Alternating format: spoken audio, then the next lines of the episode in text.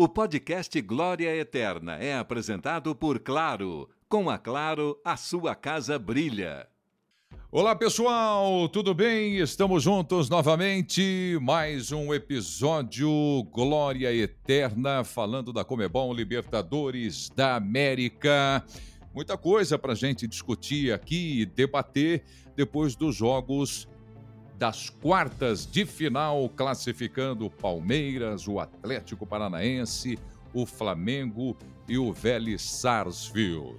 Olha, um grande prazer estar comigo nesta edição do Glória Eterna, meu amigo Pedro Ivo Almeida. Então a gente vai aqui nesse início trazer destaques das quartas. Pode ser time, pode ser jogador, pode ser treinador, pode ser qualquer momento. Pedro, Deixo para você aí esse primeiro grande destaque e mando um abração carinhoso. Tudo bem, amigo? Olá, Preto, um abraço a você também, carinhoso. Um prazer estar contigo. Mais uma edição do nosso Glória Eterna. O destaque, eu não vou fugir muito do que eu acho que foi a grande notícia dessa fase de quartas de final de Libertadores. E para mim, a grande notícia foi a facilidade com que o Flamengo construiu a superioridade, construiu sua classificação à semifinal para cima do Corinthians, porque quando a gente fala de um clássico, de mata-mata, de Libertadores, a gente debatia inclusive ao longo da programação, de podcast e tudo mais aqui nas plataformas da Disney, se poderia ser o maior confronto da história. E com o desempenho, o Flamengo foi minimizando qualquer chance de igualdade, de aumentar um teor de rivalidade, passou com certa tranquilidade para cima do Corinthians.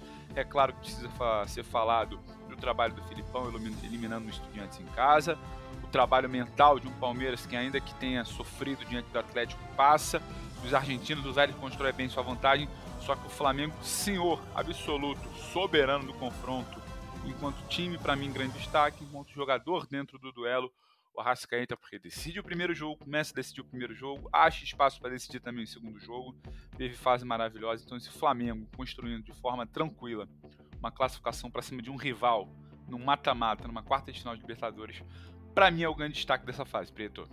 Pois é, eu certamente trago também uma menção aqui como destaque, Pedro, e eu gostaria de ouvir um pouco sobre isso também, da sua parte. É, e aí não é, não vou colocar o jogador, não vou colocar o time, não vou colocar o técnico, mas vou colocar aqui, sobretudo, a emoção. E é isso que a gente busca quando a gente assiste a uma partida de futebol. É se emocionar, é ficar feliz, né?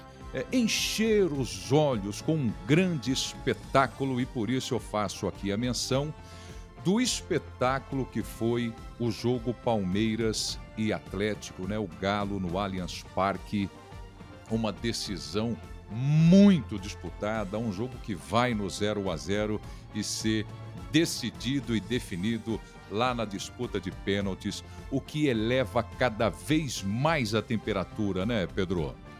Eu acho que com certeza você toca num ponto para mim que é muito importante, Nivaldo, que é a emoção. Eu tava no Maracanã na terça-feira, na, nossa cobertura dos canais Disney para Flamengo e Corinthians.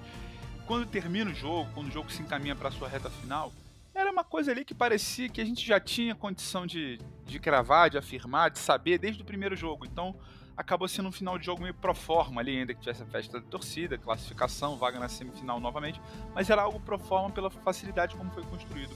E algo que me chama a atenção nesse duelo que você pontua, de Palmeiras e Atlético Mineiro, é quando acaba o jogo, quando acaba o jogo, como é comemorado, como é festejado. Parecia um título, aquela coisa de todo mundo corre para dentro do campo, e o Abel vai, a torcida se emociona muito, e tira qualquer, qualquer possibilidade do pro forma de um Palmeiras que se acostumou a vencer, a não ser derrotado, a avançar na Libertadores. E tudo isso pelo componente da emoção do que foi o jogo. É bom lembrar, no jogo de ida, o Atlético, de forma surpreendente, até porque não fazia uma boa jornada até ali no calendário, o Atlético bate o Palmeiras no primeiro tempo. O Atlético constrói depois uma vantagem de 2 a 0. O Atlético parecia que ia dificultar muito mais a vida do Palmeiras. E esse Palmeiras que a gente pode falar copeiro, esse Palmeiras maduro, esse Palmeiras da tal cabeça fria que o Abel pontua sempre, vai lá, diminui a vantagem para 2 a 1 arranca um empate por 2 a 2 traz um gosto quase que de vitória para São Paulo. E aí quando parecia, todo mundo achou que o Palmeiras poderia construir a sua vitória em casa.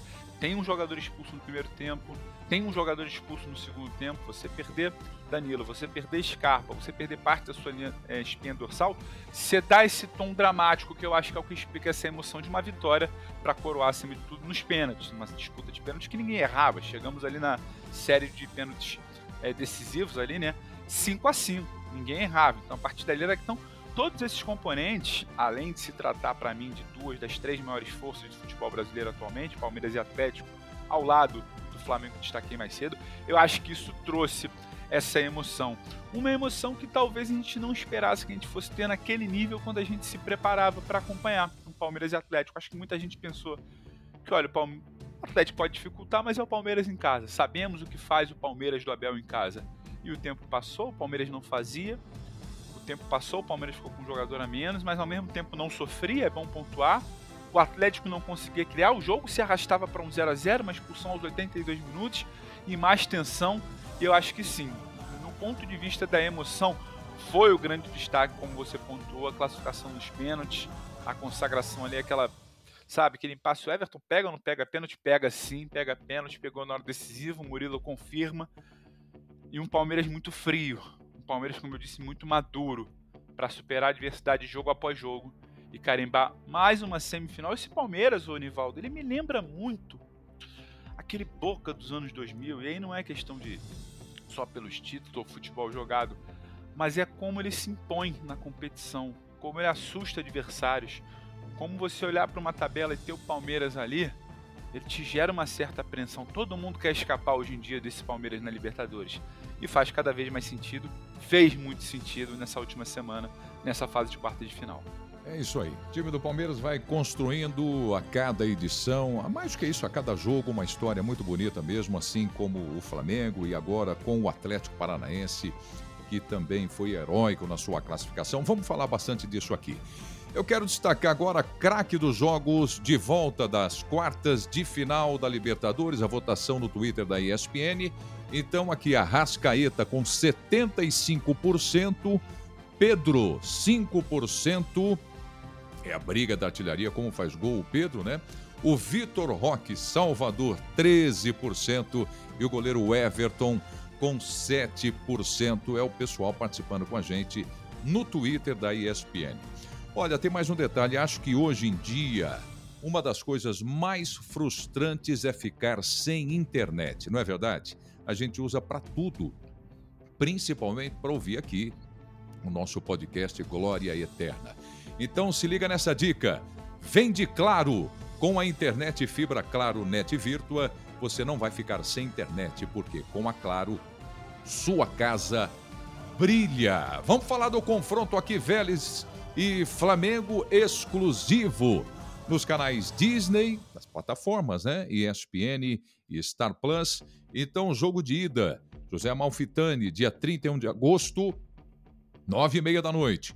A volta no Maracanã, no dia 7 de setembro, nove e meia da noite. Também a cobertura total para você. Transmissão dos jogos e todas as informações e debates na programação da ESPN. Um retrospecto, Flamengo e Vélez, 10 jogos, seis vitórias do Flamengo, duas vitórias do Vélez Sarsfield e dois empates. Então, para você, Pedro, uma expectativa já antecipando aqui no Glória Eterna, nosso podcast, este confronto Flamengo e Vélez Sarsfield.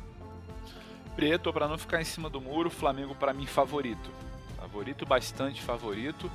É interessante o que faz o Vélez até aqui na Libertadores. Quando a gente começa a Libertadores, quando começa a jornada de fase de grupos, e que a gente sim acaba sempre olhando para os times argentinos, não tem como, são os dois países que dividem esse protagonismo há alguns anos, a gente olhava para River, a gente olhava para o investimento do River, a gente olhava para o Boca, a gente passou a olhar ao longo da primeira fase para o Estudiantes, muito sólido, muito competitivo, e agora a gente precisa olhar para o Vélez. Agora, eu digo agora porque é um Vélez que evoluiu, evoluiu ao longo da competição. Um Vélez competitivo, como eu disse, parecia ser aquele Estudiantes do início do torneio. Veja bem que River e Boca acabam que não confirmam as expectativas. O Boca muito mais por um histórico, porque não jogava um grande futebol. O River porque sente muito as perdas que teria, acaba eliminado antes da hora. Então fica uma coisa meio estudiantes, meio velhos ali. O estudiantes superado pelo Atlético Paranaense do Filipão, que mereceu aquela nossa menção honrosa também. E pegou uma chave ali em tese do confronto nacional, onde acabou sendo melhor no primeiro e no segundo jogo também, quando administrou a vantagem. Eu vejo o Flamengo favorito, não pelo que o Vélez joga atualmente, mas muito pelo que o Flamengo passou a jogar. E passou a jogar, digamos que na hora certa. Passou a jogar na hora que tinha que mostrar se tinha garrafa vazia para vender ou não. Dorival chega e tinha aquela ameaça. Em um mês poderia estar tudo perdido, no mata-mata nacional, no mata-mata internacional. E o Flamengo constrói uma ótima vitória sobre o Tolima. O Flamengo é muito superior ao Corinthians. E o Flamengo agora encara um Vélez também dentro dessa química, o Flamengo, a torcida, e vai decidir em casa, jogando muita bola, um time ajustado pelo Dorival, e contra um time que é um Vélez, que tem valor por ser um argentino, o único argentino na semifinal. Um Vélez que evolui, um Vélez que compete, um Vélez que marca muito bem, tenta sair sempre de velocidade, Orelhano, outros jogadores, mas não é o melhor Vélez que poderia atingir ali a sua melhor versão para tentar bater de frente com o Flamengo. Acho que seja, será um jogo muito complicado no tradicional Zé Amalfitani, como você já citou, dia 31 de agosto, exclusivo nos canais Disney, jogo na ESPN, mas tem uma volta, tem uma volta no Maracanã. É um Flamengo que não se intimida, é um Flamengo que não toma conhecimento, não muda seu comportamento quando joga fora de casa. Tenta ter a bola, tenta controlar, tenta fazer o seu resultado. Fazendo minimamente um placar que ele deixe confortável para resolver no Maracanã, mais uma vez, é muito difícil, Preto, é muito difícil, a meu ver, não pensar em um Flamengo novamente na final. E do outro lado, já adianto, acho que vem um velho conhecido do Flamengo quando o assunto é decisão. Então, a meu ver, por Arrascaeta, por time do Dorival, por decisão em casa, pelo que é o Flamengo atualmente, pelo que é o Flamengo na Libertadores dos últimos anos, tem favoritismo para o lado brasileiro nesse confronto, Preto. Pois é, o, o, o melhor Vélez, né, já que você está falando aí, o melhor dos dois times, evidentemente foi aquele de 1994 a equipe que, que na decisão venceu o São Paulo, que naquela ocasião era o bicampeão da Libertadores da América. Depois disso, voltou a fazer uma boa campanha em 2011. E essa, 2011, já faz bastante tempo, foi a última vez que o Vélez chegou a uma semifinal da Libertadores da América, né? E acabou sendo eliminado pelo Penharol em 2011.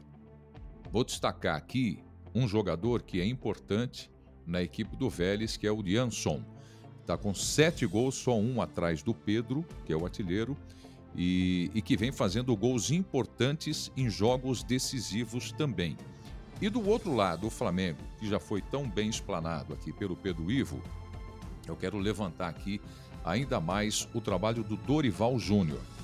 Né? O, o, Flamengo vinha patinando desde o início do ano com o Paulo Souza falava-se em vários nomes para assumir a equipe do Flamengo, mas eu me lembro que poucas vezes citaram o nome do Dorival Júnior.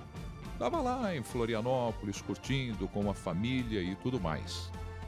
E em 19 jogos, o Dorival conquistou 14 vitórias sob o comando do Flamengo. Um aproveitamento que chega a ser melhor do que o do Jorge Jesus quando chegou no Rio de Janeiro para assumir a equipe do Flamengo. E a gente ouve ainda, agora nem tanto, né? Porque o Dorival está fazendo uma campanha extraordinária. Mas até a chegada do Dorival, ainda muita gente pedia e queria, sonhava com o Jorge Jesus. Ele parece que neste momento, com a campanha, com o trabalho que faz, apaga esse nome de todas as manchetes, né, Pedro?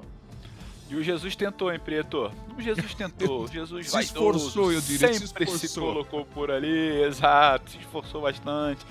Rondava aquele fantasma, vem ao Rio, se colocava, mandava recado.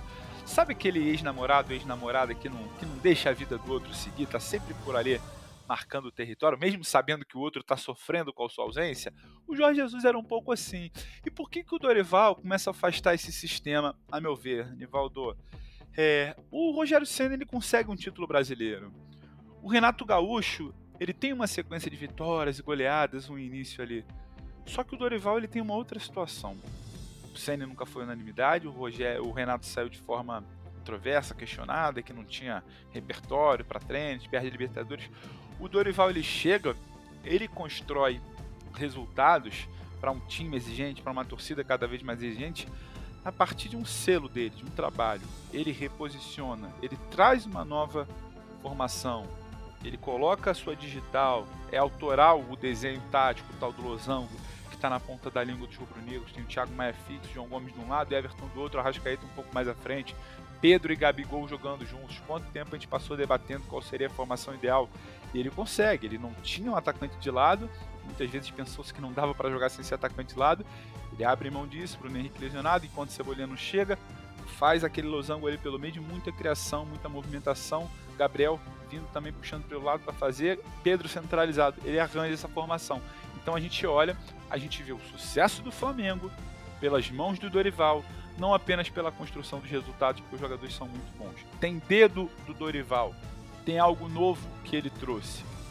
Tem um pai dessa boa fase. Parece que o Flamengo buscava um pai para uma nova boa fase desde a saída do Jesus. Acho que é por aí, acho que é esse o caminho que ele começa a apagar um pouco. Há quanto tempo não entra em debate o novo técnico, o que era o Jesus, ah, o Flamengo de 2019. Não, a gente começa a debater esse Flamengo do Dorival. Por que o Flamengo é favorito contra o Vélez? Pelo trabalho do Dorival. Por que passa com certa facilidade no confronto contra o Corinthians pelo trabalho do Dorival? Por que começa tendo brasileiro a se aproximar e iniciar uma caçada contra o Palmeiras? Pelo trabalho do Dorival. Então, quando você começa a valorizar muito mais esse trabalho e o que ele potencializa do time, quando ele, como ele vira essa chave, começa a entregar o resultado e também uma forma própria, para não ser algo aleatório ali, eu acho que isso explica porque o Dorival afasta um pouco esse fantasma. E depois de muita gente procurando, tem que ser um estrangeiro, um português, alguém mais rígido, alguém para mudar tudo. O Dorival, como você bem lembrou, estava ali quietinho na dele, por hora também por opção própria, por hora também porque não lembravam. Foi para o Ceará, voltou a ser lembrado e o Flamengo foi lá para corrigir uma rota, recuperar um ano e o Dorival vem fazendo exatamente isso. Pois é, já que nós estamos falando de técnicos, né? É, deixa eu fazer uma passagem aqui também com o Cacique Medina, o técnico do Vélez Sarsfield, que foi expulso no jogo de volta, né, no segundo jogo decisivo das quartas contra o Tajeres, e não vai comandar o time na primeira partida, ele vai cumprir suspensão no jogo contra o Flamengo na Argentina. E aí muita gente diz: ah, para com isso, essa discussão. Técnico não entra em campo, não entra nas quatro linhas, mas está ali em campo, está ali do lado e alguns participam do jogo. E participam assim fortemente, né? Com, com, com pressão para arbitragem, pressão ali em assistentes, quarto árbitro. É, até por essa razão que o Cacique Medina foi expulso, foi excluído do jogo contra o Tajeres não vai cumprir, aliás, não vai dirigir o time na primeira partida. Faz alguma diferença para a equipe argentina, Pedro?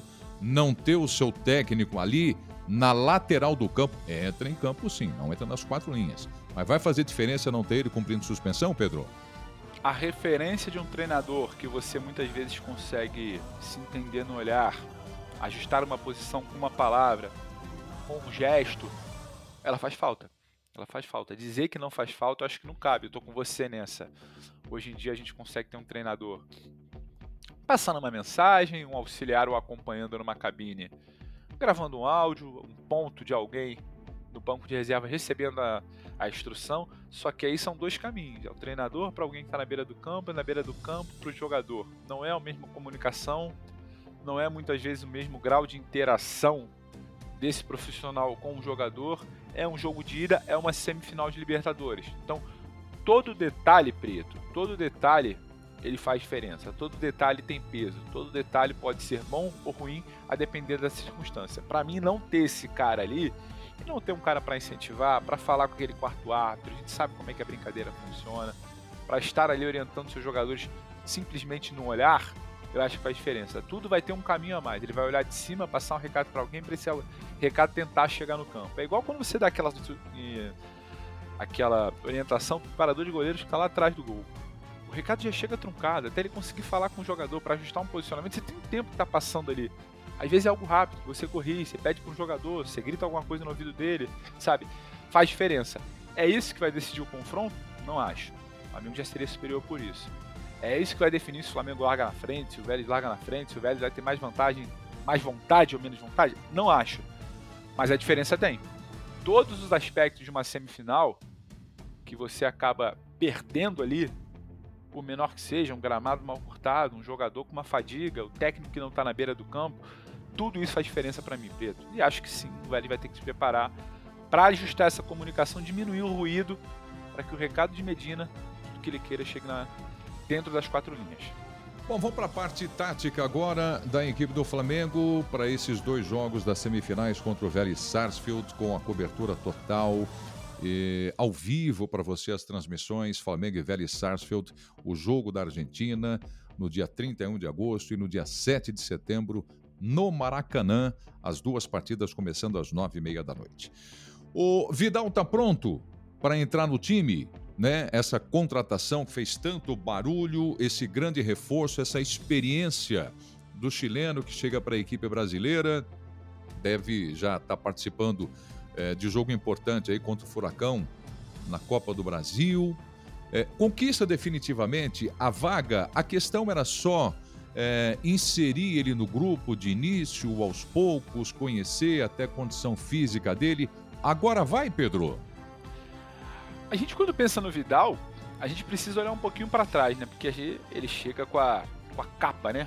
O rótulo do grande jogador que é, pelo que fez lá fora nos últimos anos. Então, olhando para o histórico dele nos últimos anos, Preto, ele era um jogador de muitas partidas, pela Inter principalmente recentemente, na última temporada. Mas nem sempre um jogador de muitos minutos. Muitas partidas com 45, com 50, às vezes batia no máximo 60, nem sempre começava jogando. Então, o Flamengo usar o Vidal assim não me parece um problema. Só que o Vidal, quando ele começa a atuar, poucos minutos ainda, ele arranja um outro problema, entre aspas, pro Dorival. Ele se encaixa muito rápido, ele entende muito rápido. Ele me parece muito à vontade no Rio de Janeiro, no Flamengo, muito motivado. Dentro de campo, responde muito rápido, resolve muita qualidade quando entra. Então, é claro que a questão que fica é quando que o Vidal vai entrar de fato nesse time. Acho que vai equilibrar. Mas a partida dessa semana, por exemplo, contra o Atlético Paranaense na Copa do Brasil já indica Thiago Maia suspenso Vidal titular. Você já nem pensa duas vezes. Já encaixa por ali. Quando você olha para frente, Palmeiras, um duelo decisivo no Brasileiro, talvez possa descansar. E aí vai ter depois lá na frente jogo de ida contra o Vélez.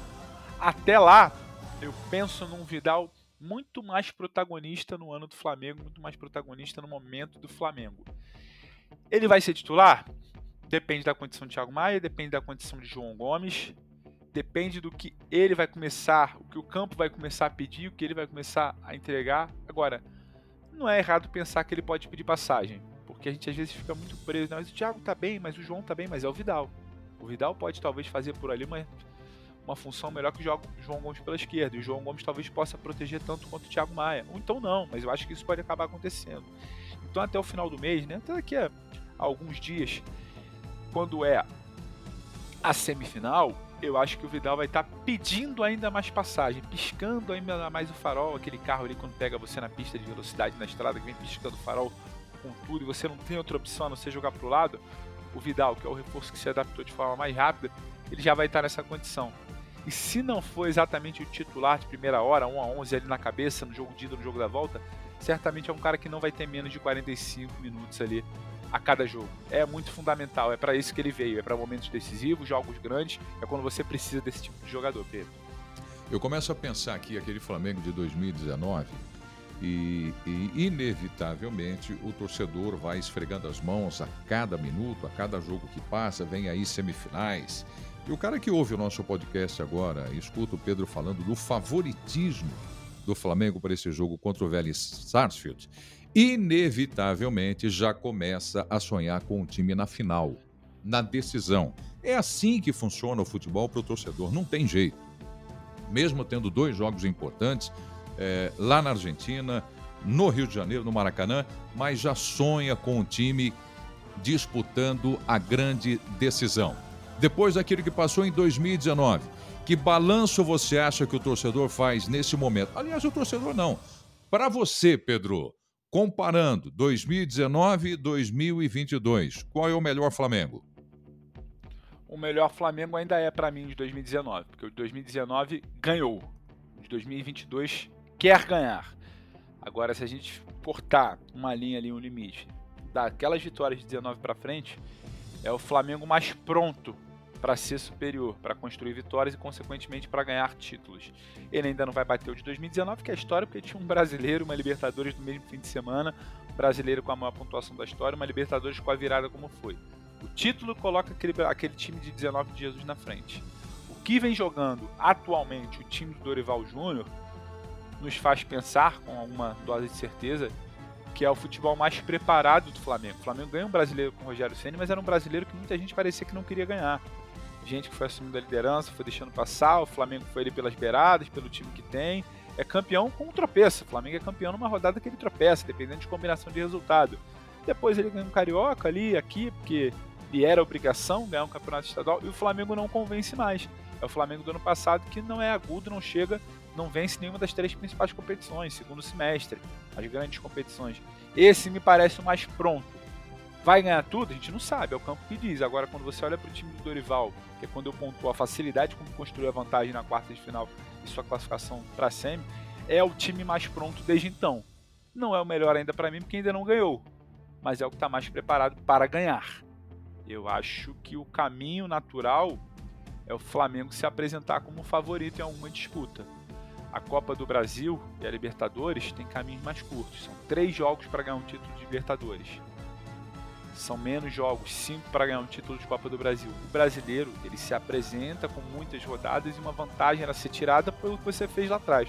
O que você fez lá atrás não te impacta na Libertadores, não te impacta na Copa do Brasil. Nem a vantagem que você poderia perder na Libertadores você perdeu, porque você vai decidir uma semifinal em casa e a final em campo único. A Copa do Brasil você depende de uma vitória contra o rival para classificar. O brasileiro, esse início pelas mãos de outro profissional, te cobra um preço agora. As outras competições não. E o Flamengo está preparado. É o Flamengo mais preparado desde então, Preto.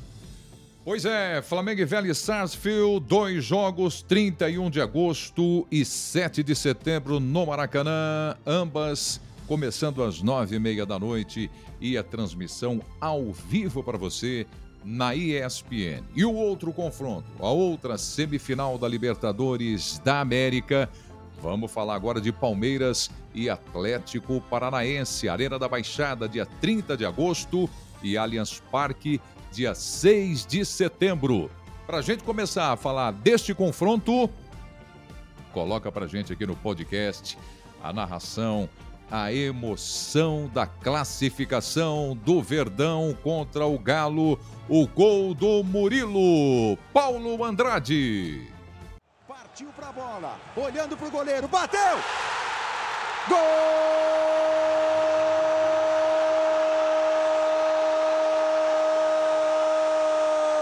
Murilo! Do semifinalista Palmeiras!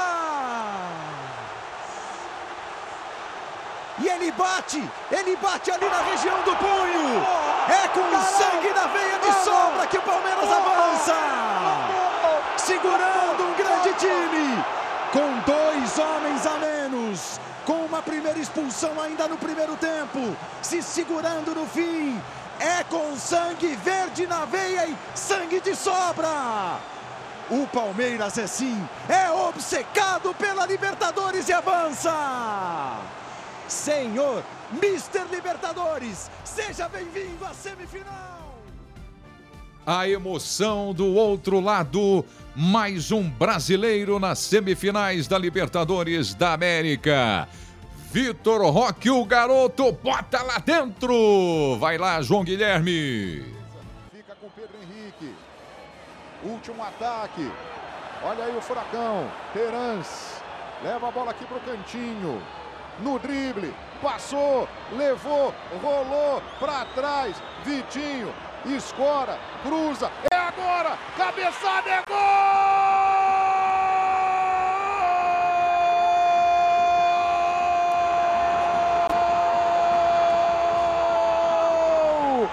Incrível! Incrível! O Atlético Paranaense consegue o gol no final para deixar perplexo o estádio em La Plata. Vitor Roque dentro da área. Um momento inesquecível. Um duro golpe no futebol argentino. Tem que respeitar o futebol brasileiro. Tem que respeitar o Clube Atlético Paranaense. Vitor Roque, você acaba de ganhar o carimbo de que você vai ser o que todos pensamos. Um grande jogador, decisivo, 17 anos, fazendo gol. Em Libertadores da América, ele veio de trás e tocou de cabeça para classificar o Atlético Paranaense no último lance do jogo. E termos uma final, uma semifinal brasileira da Libertadores da América. Palmeiras e Atlético Verdão versus Furacão. 58 jogos no retrospecto, 28 vitórias do Verdão, 12 do Furacão e 18 empates. O Palmeiras marcando 79 gols e o Atlético 57. O assunto, o tema agora aqui no nosso podcast é este: Palmeiras e Atlético Pedro Ivo. Preto, Palmeiras e Atlético interessantíssimo. Já temos um brasileiro garantido na final da Copa Libertadores. Mais um ano com esse roteiro. Quando eu falo que o Flamengo é muito favorito contra o Vélez e acho que é o maior favoritismo da semifinal, não é que eu acho o Flamengo mais capaz ou mais preparado que os outros. Acho que o Palmeiras é levemente favorito contra o Atlético Paranaense, não é mais pelo que o Atlético faz, ou melhor, pelo que ele não deixa que os outros times façam. A gente já viu uma pequena mostra no jogo de ida da Copa do Brasil contra o Flamengo, a gente viu principalmente um Atlético muito valente para classificar contra o Estudiantes dentro de La Plata. Não é pouca coisa, repito o que a gente falava aqui antes no nosso podcast. Se apresentava o Estudiantes na fase de grupos como um grande time argentino, um time que a gente olhava, um time que poderia ter uma chave um pouco mais tranquila, competia muito bem, se apresentava muito bem para avançar. Teve quedas, mas ainda era o Estudiantes e o Atlético neutraliza. O Atlético poderia ter vencido o jogo em casa, toda a discussão de VAR, se gol tinha que ser anulado, se marcações tinham que ser anuladas, toda aquela discussão poderia ter vencido. Sai com um gostinho até amargo, queria uma vitória. Vai decidir em La Plata. Decidir em La Plata não é fácil. Um time que não tinha perdido em La Plata, um time que tomava pouco gol em La Plata, um time que conseguia se impor em La Plata, como é o caso de Estudiantes. O Atlético trava esse time. É bem verdade, teve um gol anulado eu acho que a gente pode questionar toda a situação do gol anulado, interpretação de regra, e depois tem a briga. A briga o tempo inteiro para fazer o gol até o último minuto. O Atlético, no momento que sofre o gol que acaba sendo anulado, ele dava algum mínimo espaço, difícil segurar o estudiante o tempo inteiro, mas ele segurava. O gol anulado, a regra, a interpretação, traz o jogo para um 0 a 0 O Atlético poderia simplesmente apenas amarrar, buscar um duelo por pênaltis ali na casa do adversário, seria o mais confortável. Não. Aí um Atlético que segurou durante muito tempo o adversário vai para o jogo, vai para o jogo com o Vitinho, vai para o jogo com o Vitor Roque. O Atlético hoje tem potencial para tal, não desiste até o último minuto. E um jovem de 17 anos, corajoso, não vinha bem na partida. Eu entendo quando a turma coloca como um dos destaques da fase de quarta de final, mas o Pedro Roque ele não vinha bem até aquele momento do jogo. Mas aí é que entra o caráter decisivo de um menino de 17 anos. Isso pesa muito, porque você ter 17 anos e ter potencial, quantos desses a gente já viu por aí, preto? Olha, o menino tem 17 anos, o menino tem talento, o menino é convocado para a seleção de base. Agora, você ter 17 anos, ter potencial, confirmar o potencial, ter esse caráter decisivo, brigar até o último minuto, um gol em quartas de final de Libertadores, carimba, sabe? Carimba. O João brinca na narração, o Vitor Roque vai ser tudo aquilo que a gente imagina. Eu acho que ele já começa a ser aquilo que a gente projeta. Um jogador decisivo, embala, dá força. Quando você chega numa semifinal sabendo que você travou um estudiante fora de casa, você pensa, eu posso travar o Palmeiras também. Acho que o Atlético sabe no íntimo dele que o Palmeiras é um time superior.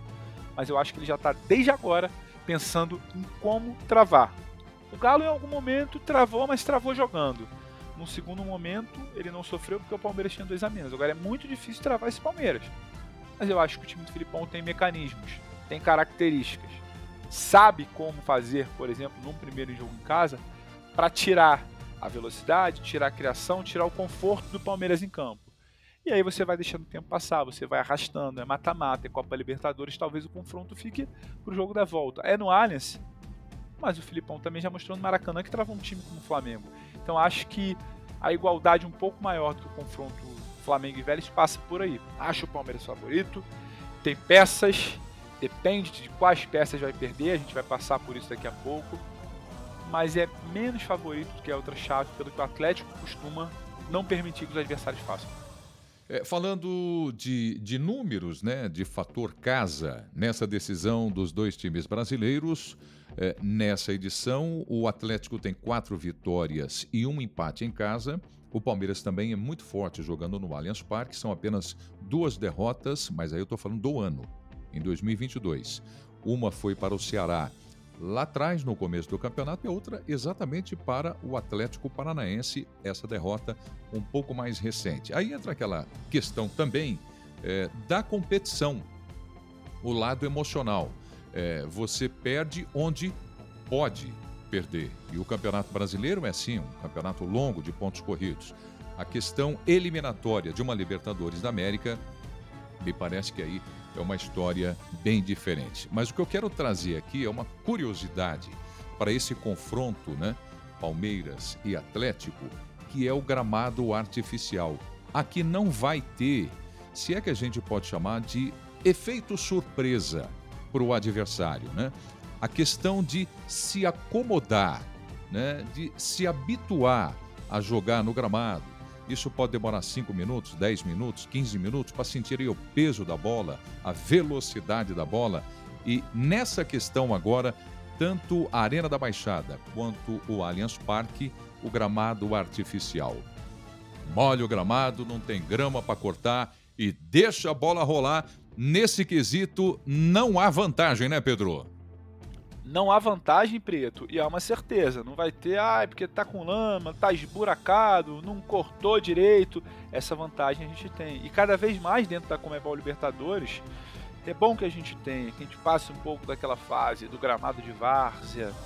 A gente vem a algumas fases já com bons gramados. E quando não é bom, é um time brasileiro, às vezes num castelão que não cuidou bem, é o Flamengo ainda tendo problema no Maracanã a realidade de Palmeiras e Atlético Paranaense é bem diferente. E é a certeza de um futebol bem jogado.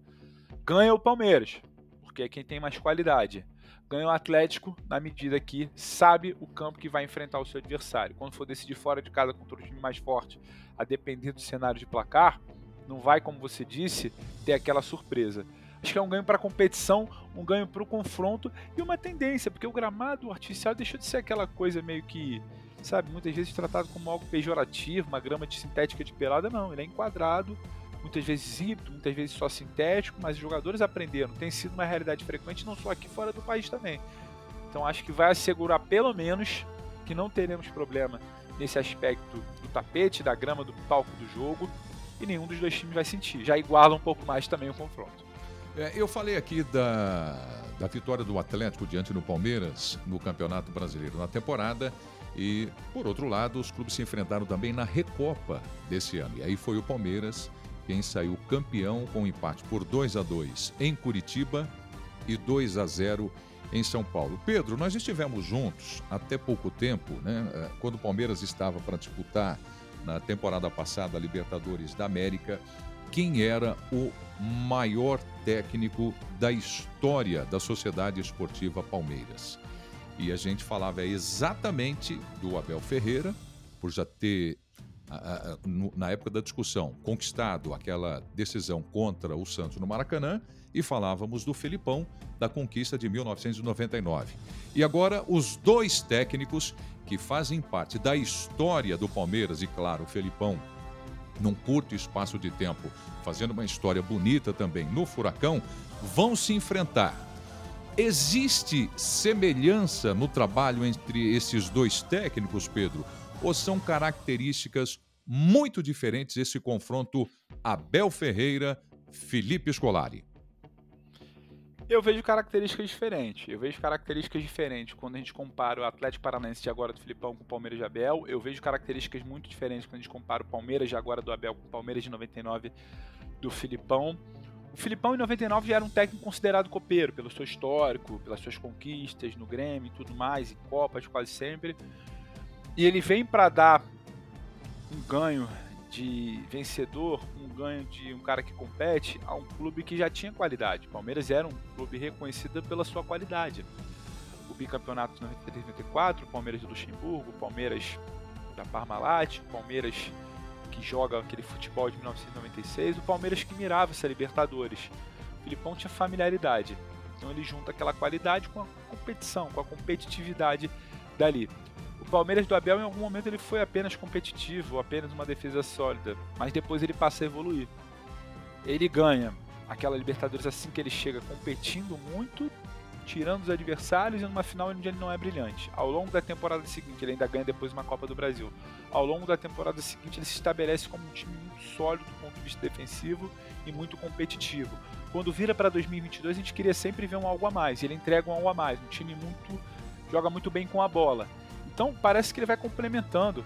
É hoje difícil você falar que o trabalho do Abel tem buracos. Pode ter pontualmente no jogo aqui ali. Mas o buraco talvez que tenha é de equilíbrio de elenco. Aí não cabe a ele, é de quem monta o elenco, é de quem contrata, uma série de situações de aspectos que não dependem apenas do Abel. Então é um trabalho muito mais maduro, muito mais sólido, mais longevo do Abel. Agora, sobre o maior, que eu acho que inevitavelmente vai pintar pergunta nos próximos dias, eu acho que tem muito a ver com o lado afetivo também, Preto. Eu entendo o cara mais velho, o cara que era adolescente, que via aquela paixão ali a flor da pele na época do Filipão, que o Filipão deu aquele primeiro título de Libertadores a ele, sabe? Que o Filipão deu muita coisa ao Palmeiras, ele ter essa relação com o Filipão. E um Filipão que depois sai, ganha projeção internacional e volta e ganha Campeonato Brasileiro. Eu entendo o lado afetivo desse torcedor festejar o Filipão, ter o Filipão como referência. E eu entendo também quem está curtindo esse Palmeiras de agora. O torcedor do Palmeiras de agora ele não se acostumou a perder. Ele não sabe o que é perder. Palmeiras se recusa a perder.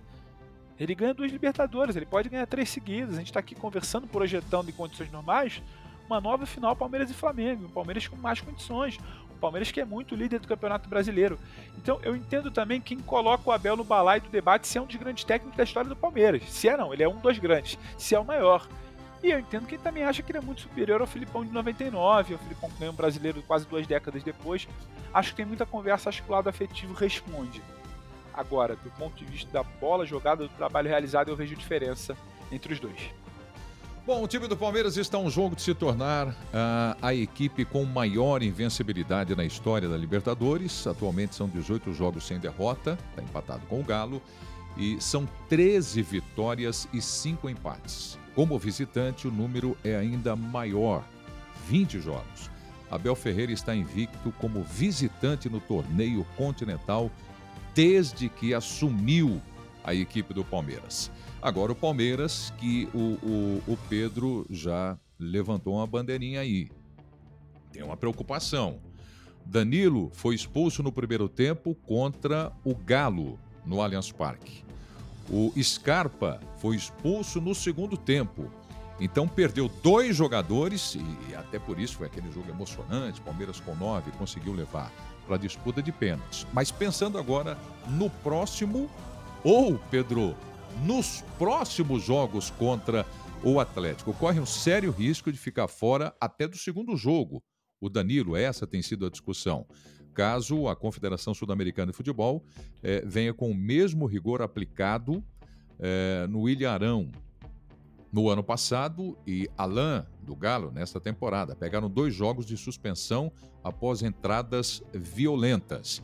É, como é que o, o, o Abel deve estar tá trabalhando já isso no elenco caso perca esses jogadores mais de uma partida? Aliás, para nós aqui, Pedro, mesmo que perca para o primeiro jogo e automaticamente já perdeu, como é que o Abel vai montar esse time do Palmeiras no meio de campo? Reposição não chega a ser uma dor de cabeça pro, pro Abel. O Abel consegue encaixar um menino, tem outro tipo de formação no ataque, abrir o Rony, ter o Lopes, ele tem uma série de opções. O menino vem bem, inclusive, nos últimos duelos. Foi importante em jogos decisivos. A minha questão é muito mais uma situação de uma espinha dorsal. Palmeiras, que o Palmeiras sim você escala ele do 1 a 11, quando você começa ali no meio, né? Que é Danilo, Zé Rafael e Veiga, Scarpa, Rony e Dudu. É muito difícil mudar isso e isso está na ponta da língua do torcedor. Você não perde um elemento, você perde dois centrais. O Danilo é um elemento central, o Scarpa é o melhor jogador da temporada no Palmeiras até aqui. O Scarpa que foi bem quando teve que cair pelo lado, o Scarpa que foi bem quando teve que trocar de lado, o Scarpa que vai bem centralizado para substituir então o melhor jogador do time Rafael Veiga. Então é uma preocupação do lado de fora do campo, acho que não tem nem muito o que fazer, porque o julgamento da Comebol Libertadores ele é feito por uma unidade disciplinar que se reúne virtualmente e solta lá um documento, uma canetada dizendo quantos, quantas partidas o jogador pegou. Danilo e Scarpa já estão fora do primeiro jogo. E acho que tem chance sim de ficar fora do segundo jogo. É preciso que o torcedor do Palmeiras entenda isso. Porque quando a gente compara com lances, por exemplo, como o do Arão, como o do Alan, do Galo, é, não há o critério. Eu não vejo um critério muito claro. O do Alan, o do Alan é meio que uma agressão. Ele perde a cabeça, ele vai ali, pisa, tenta agredir sim, pega dois jogos. O do Arão é uma imprudência, uma disputa de bola, levanta um pouco mais o pé, acaba sendo uma agressão, chuta, não é exatamente uma agressão. Pega dois jogos também. Então, como você encaixa o lance do Danilo? Como você encaixa o lance do Scarpa? Do Danilo eu achei uma tremenda imprudência com um pouco de agressão. Do Scarpa só imprudência, talvez, uma disputa mais pesada. Só que não há uma, uma tabela, um critério, uma exatidão para falar esse é um jogo, esses são dois jogos, esses são três jogos. Acho que três jogos ninguém pega. Acho que a Comebol vai sim, como tem feito, como é padrão em muitas das entidades, preservar uma possível final. Agora eu não descarto um dos dois, talvez os dois pegando dois jogos. Tem sido, tem sido padrão. E aí o Abel tem que ficar atento. E aí vai entrar que o Abel faz melhor, que é gerir o grupo.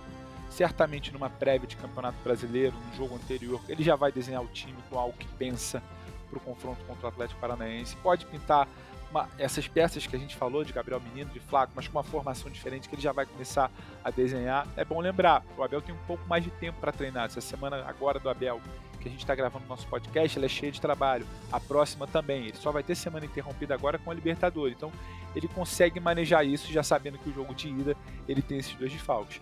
Mas pesem, você perder Danilo, você perder Scarpa em preto, fácil não é. Não, não é não. São dois grandes jogadores. Agora acho que a gente tem que fazer aqui uma homenagem de muito merecimento à história do Luiz Felipe Scolari, né? Um, um, cara super vencedor, um campeão mundial, sucesso fora do Brasil, na Europa, com a seleção de Portugal, já, enfim, já faturou Campeonato Brasileiro, Copa do Brasil, já faturou campeonatos estaduais, né? E, aliás, com, até com, com equipes de menor aparição no cenário nacional, o caso do Criciúma, né? Quando começou fazendo um grande trabalho o Felipão, primeiro técnico da história a chegar pela sexta vez nas semifinais. Grêmio 95 e 96, Palmeiras 99, 2000, 2018 e agora com o Furacão. Ele vai parar na coletiva, logo depois do jogo, ele disse que há 95% de chance de se aposentar no final dessa temporada, quando estará com 74 anos e 40 como treinador. Merece todas as homenagens o Felipão. E eu quero dedicar aí algumas palavras do Pedro Ivo Almeida também ao Luiz Felipe Scolari. Será que para, Pedro? não sei se para o Prieto. Ele parece que ele faz um jogo de palavras e deixa no ar ali, né? Justamente talvez por não ter a decisão tomada. Ter uma vontade, mas não ter a decisão tomada. Agora, parando ou não, acho que já cabem todas as homenagens. O Filipão, principalmente no cenário brasileiro, onde a gente trata mal alguns ídolos e tem memória curta, ele gera muitas memórias controversas. É o cara que acha que o time dele não joga para frente é o cara que só quer lembrar do 7 a 1 é o cara que quer lembrar de algum episódio polêmico, uma entrevista polêmica, é um cara que esquece de 30 anos brigando por título, mais de 30 anos brigando por título em cenário nacional. Um cara que é vencedor em times menores de Santa Catarina, em times maiores do Sul, em times enormes, sabe, de outros estados, um cara que é vencedor internacional. A história que tem na seleção portuguesa, isso que eu nem falei ainda do pentacampeonato conquistado pela seleção brasileira. Então você querer rotular ou desmerecer o Filipão por um episódio como o 7 x 1 da Copa de 14, que vai muito além de somente uma culpa dele, é covarde. Você querer se apegar a algum jogo que o seu time não venceu dele é covarde. Você querer se apegar porque ele não pratica ou ele não defende, ele não tem a filosofia de um jogo que você prefere, não é legal. O Filipão é muito grande. O Filipão é muito grande na história do nosso futebol e eu tenho a sensação, Preto, não sei se você concorda, que a gente só consegue enxergar isso quando a pessoa para a gente hoje festeja muito o Tele Santana. Tele também sofreu muito com críticas. A gente festeja uma série de outros treinadores, a gente festeja Zagallo, a gente festeja Parreira, pela história que construíram, mas como sofreram também com críticas. Então, assim, que não seja tarde para a gente lembrar do tamanho do Scolari, do tamanho do que ele fez, do patamar que ele atingiu, do brasileiro que saiu para ser reconhecido fora de campo. E de um brasileiro que é campeão do mundo pela seleção brasileira. Isso não é pouca coisa. É muita gente tentando, muita gente boa tentando e muita gente sem saber se vai conseguir e quem não vai conseguir. Então, nunca é tarde para lembrar o que esse senhor faz. E, mais uma vez, um time em tese que as pessoas vão ter menos expressão no Brasil e não tem, para mim já está muito tranquilamente entre os grandes, e grandes mesmo, foi lá, tira um estudiante dentro de casa, com estratégia. Ah, não é o melhor futebol, não é aquele que eu acredito, estratégia. A mata-mata da Libertadores tem muito de emoção, como você pontuou no início do programa, e estratégia. Não adianta só você ter o melhor time e achar que você vai fazer o feijão com arroz de todo dia. Aquilo ali não basta. É algo muito diferente. A glória eterna, a Comebol Libertadores, ela é diferente. E o Filipão entende isso como poucos. Então é bom que a gente lembre. Nunca é tarde para reconhecer e também que a gente comece logo a fazer as devidas homenagens e não espere o final de alguma carreira. Você tem toda a razão, concordo sim com você. E conforme o tempo vai passando, para todos nós e para você que está ouvindo aqui o nosso podcast, a gente vai aprendendo a cada vez mais valorizar o momento que nós estamos vivendo e não deixar para fazer só depois que passou, já que é o caso do que nós estamos falando aqui do Felipão. Eu vou dar aqui alguns exemplos. A gente está vivendo hoje o momento sensacional de Lionel Messi, de Cristiano Ronaldo, de Neymar. Esse é o grande momento. E não o Pelé, o Maradona, que já rendemos todas as homenagens mais do que merecidas. Agora, nós estamos vivendo este momento. E este momento, Pedro, pode trazer um outro grande jogador de futuro para o futebol brasileiro, para o futebol mundial, que é o Vitor Roque. É uma outra história. 17 anos, nasceu em 2005, ano em que o Atlético é, tinha chegado a uma final, né? chegou a uma final de Libertadores da América, tinha só quatro meses quando o Furacão disputou a final. E agora está aqui, a nossa disposição para assistir, para transmitir. Então, fale um pouco do Vitor Roque agora aqui no finalzinho do nosso podcast. A gente comentava mais cedo, né?